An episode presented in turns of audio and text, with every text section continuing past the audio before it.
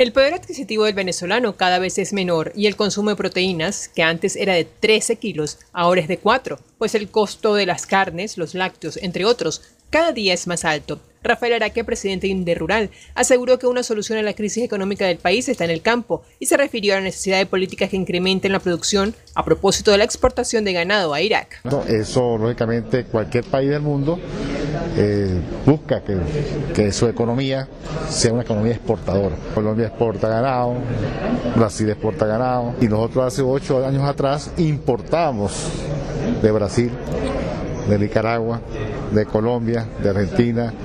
Entonces la intención lógicamente es que se aclare el tema. Primero que el volumen de exportación depende de la producción nacional. La producción, la exportación viene acompañada de un programa de producción, de aumentar la producción lógicamente para satisfacer las necesidades internas y exportar. Normalmente la exportación no es un excedente, no se exporta lo que me sobra, no me exporta lo que yo produzco para exportar. Eso hace que lógicamente la economía nacional mejore. Hará que considera importante que con este convenio con Irak el gobierno nacional incremente las políticas de producción, pues está exportando sin antes cubrir la demanda. Hay ingresos en divisas para el Estado, para el país, que ya no las tiene por el petróleo, que no es la renta petrolera, y estamos apostando al sector primario. Por eso es que siempre decimos, ¿dónde está la solución? El campo es la solución. Entonces la exportación de carne que hace, hace que los niveles de producción aumenten, la caída del producto, la caída del consumo nacional ha sido muy grave. ¿Por qué? Porque la gente no tiene capacidad que se no solamente la carne, es los productos lácteos, es el pollo, son los huevos, y esa ganadería que, que se ha arrancado ahorita el viernes miércoles, fueron sobre todo las ganaderías de Barinas, de Apure, de Cojes, de Guárico y Carabó, que habla de un millón de, de animales, eso es demasiado. O sea, eso es una exageración. Narci Delgado, Noticias 993. En rueda de prensa, el presidente de la Junta Interventora de Aguas de Mérida, Osvaldo Ferrer, presentó el balance del trabajo ejecutado en la hidrológica del Estado hasta el momento. Destacó entre ellos el plan de rehabilitación y estabilización de los sistemas hídricos de la entidad llámese planta potabilizadora, sistemas de bombeo, eh, redes de distribución.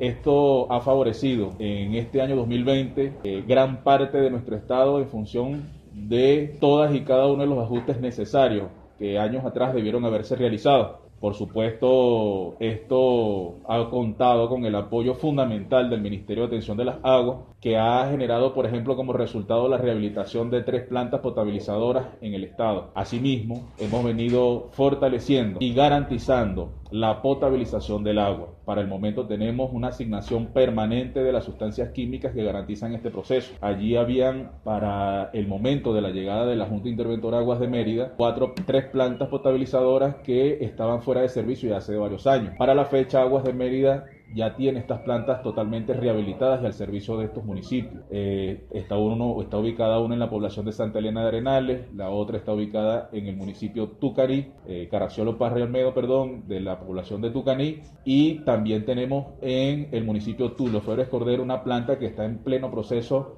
de revisión y actualización. Destacó el presidente de la Junta Interventora de Aguas de Mérida que de la mano con Corpo Mérida han fortalecido el acceso de agua potable a los merideños. A través de dos planes elementales que son puntal del Ejecutivo Nacional encabezado por nuestro presidente Nicolás Maduro, como lo es el Plan Tanque Azul. Una serie importante de tanques de esta característica de 2.000 litros de almacenamiento hemos venido, los, los, hemos venido instalando en zonas neurálgicas que por falta de instalaciones de distribución de agua potable eh, han padecido durante años esta situación. Al mismo tiempo tenemos otro plan de grandísima importancia como lo es el plan cisterna. Este plan ha coadyuvado a que sectores que tienen estas mismas características de la dificultad de accesar al agua potable a través de sistemas convencionales, pues estos cisternas que han llegado a nuestro estado, en nuestro estado tenemos eh, para la fecha cinco cisternas tipo gandola de capacidad de 33 mil litros, con la cual hemos ya a la fecha distribuido cercano al millón 500 litros de agua en todas las comunidades que han presentado mayor vulnerabilidad. Acotó finalmente que Aguas de Mérida ha dado un aporte en la prevención del COVID-19 con el plan de producción de hipoclorito, logrando entregar a los hogares merideños más de 600 mil litros de solución clorada. Narci Delgado, Noticias 993. La coordinadora regional de la Federación de Estudiantes Universitarios por los Derechos Humanos, Angélica Ángel, hace un llamado a todas las personas que han sido víctimas de abuso de poder contra los derechos humanos para que se aboquen a realizar sus denuncias y así poder documentar y proceder como defensores de derechos humanos. Desde hace muchos años el régimen de Nicolás Maduro ha tenido una política represaria contra nuestros derechos y libertades personales y colectivas. Además de esto, este, se evidenció el abuso de poder por parte de, los grupos armados nacionales como la Policía Nacional Bolivariana y las Fuerzas Armadas. Hoy, en medio de la cuarentena y la crisis mundial, el gobierno ha aprovechado este contexto para aumentar sus represalias contra la población. Esto se ha evidenciado en las colas de la gasolina, donde las personas arriesgan su vida días e incluso semanas para surtir combustible y donde se han denunciado constantes abusos de poder por parte de la Policía Nacional Bolivariana. Se ha constatado y se ha denunciado eh, por parte de la Policía Nacional Bolivariana el, que quitan los documentos a los ciudadanos, eh, que amenazan a los ciudadanos, extorsionan e incluso hay demandas donde han llegado la Policía Nacional Bolivariana a amenazar y apuntar con armas a los ciudadanos, además de robarle las placas de sus vehículos. Todo esto ya está documentado y evidenciado como parte de un ataque sistemático contra la población venezolana. Actualmente en el contexto de Venezuela este, no se respeta nuestro Estado de Derecho y se violan este, nuestros derechos básicos como la integridad, nuestro derecho a ser protegidos por las leyes nacionales e internacionales como personas jurídicas. Por eso hacemos un llamado a los ciudadanos a denunciar todos estos abusos por parte de la Policía Nacional Bolivariana y que todos estos abusos sean denunciados. Actualmente en Mérida tenemos varias organizaciones que, que prestan apoyo jurídico a las personas que son amenazadas por las policías y que promueven la denuncia. Toda esta información la pueden encontrar en nuestra página oficial de la FEDU en Instagram y en Twitter, arroba FEDUV. Y que hacer como defensores de derechos humanos es documentar y demostrar el ataque sistemático contra nuestra población y esto llevarlo a instancias internacionales, sabiendo que dentro de nuestro país lastimosamente los órganos judiciales ya no están dando respuestas a nuestras denuncias. Ana Valera, Noticias 993. Respetando las normas de prevención y seguridad por la COVID-19, Mérida se prepara para el juego de estudiantes de Mérida de la Copa Libertadores que tendrá lugar en el Estadio Metropolitano. Escuchemos a William Nuskategui, coordinador del Estado Mayor del Deporte del Estado Mérida. Este evento va a ser algo atípico ya que no vamos a tener la presencia de público, solamente eh, va a estar los jugadores, la Conmebol, un reducido grupo de periodistas y eh, por supuesto la, la emisora que o la televisora que va a transmitir el partido. Este juego se hará a las 6 de la tarde en el Estadio Metropolitano y nosotros, bueno, estamos condicionando todo lo que es la parte externa, embellecimiento, porque también, a pesar de que es un juego a puerta cerrada, pues la Conmebol va a tomar mucho este primer partido para las eliminatorias que van a ser posiblemente en el mes de octubre. Eh, también, bueno, el, gramado, como ustedes ya bien lo saben, pues se recuperó al 100%, se levantó completamente, desde 2005 no se, no se realizaba este levantamiento. El apoyo de estudiantes de Mérida se logró hacer. Claro, en este momento... Eh, como no había juegos planteados, pues nosotros decidimos hacerle puro mantenimiento, realizar lo que es la fertilización para darle ese verdor a la grama. Por supuesto, se le cambiaron los 33 aspersores y bueno, podemos decir que que en Venezuela pues no hay otro estadio mejor que el estadio metropolitano. Destacó Uzcategui que a través de aportes compartidos se están realizando los trabajos en el estadio metropolitano. Muchas de las cosas lo aprobó el ministerio. Eh, Aguas de Mérida implementa una serie de nuevos mecanismos de pago, según informa Alejandro González, quien es gerente general de gestión comercial de esta hidrológica andina. Escuchemos los detalles de la información. A disposición en este momento lo que son la, la oficina principal ubicada al final de la avenida Gonzalo Picón frente al Colegio de Ingenieros en un horario especial de 8 de la mañana a 1 de la tarde la semana eh, de flexibilización y la semana de cuarentena radical estamos en un horario de 8 de la mañana 12 del mediodía. E igualmente, la oficina ubicada en la hollada de Milla, detrás de los bomberos de la Avenida Universidad, paso abajo de CAM TV, donde eh, labora la misma los días lunes, miércoles y viernes eh, en horarios especiales, semana de cuarentena radical de 8 de la mañana a 11 de la mañana y la semana de flexibilización de 8 de la mañana a 12 del mediodía. Igualmente, bueno, ponemos a disposición lo que es el servicio de pago online a través de mi taquilla express. Eh, eh, www.mitaquillaexpress con doble al final Allí, bueno, tienen el paso a paso, la propia página explica por sí sola, es muy sencilla, muy práctica, para todos aquellos suscriptores puedan realizar su pago por esta vía.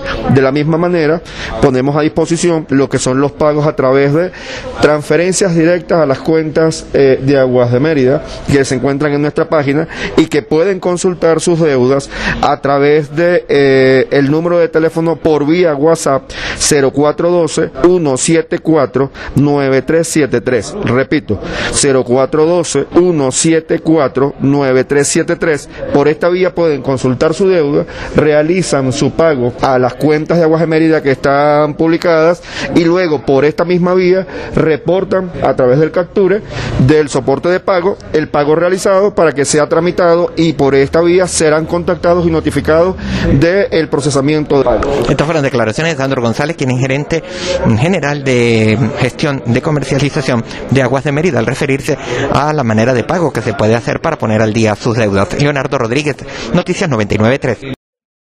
La Fundación para el Desarrollo Cultural del Estado Mérida culmina el primer plan vacacional virtual. Debido a la gran afluencia de participantes, seguirán haciendo estas actividades permanentemente. Así lo informó Eric Uzcategui, presidente Fundecen.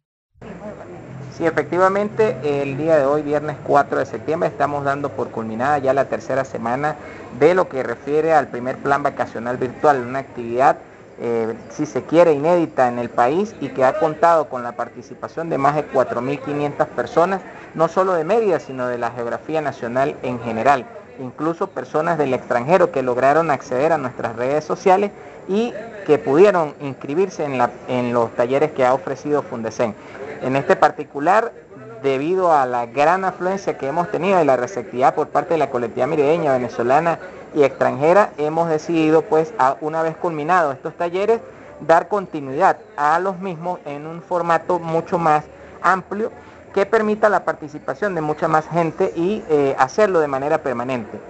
De allí que invitamos a la colectividad merideña y al público venezolano en general a que continúen siguiendo nuestras redes sociales para que conozcan el próximo lunes el número de talleres que estarán a disposición del público en general. Del mismo modo, la Fundación para el Desarrollo Cultural del Estado de Mérida, siguiendo instrucciones del ciudadano gobernador, se encuentra pues desarrollando las distintas actividades culturales dentro de las cuales ya estamos avanzando en lo que refiere al primer encuentro virtual de poesía, el cual en los próximos días estará puesto a disposición para que todas aquellas personas que conocen sobre esta materia y que son amantes de la poesía puedan pues disfrutar y conocer los detalles sobre esta actividad. Asimismo, pues ya nos encontramos adelantando lo referente a la organización de la agenda de actividades presenciales, semipresenciales y virtuales que se estarán desarrollando desde la Fundación para el Desarrollo Cultural del Estado de Mérida con motivo de la celebración del 462 aniversario de la fundación de nuestro Estado.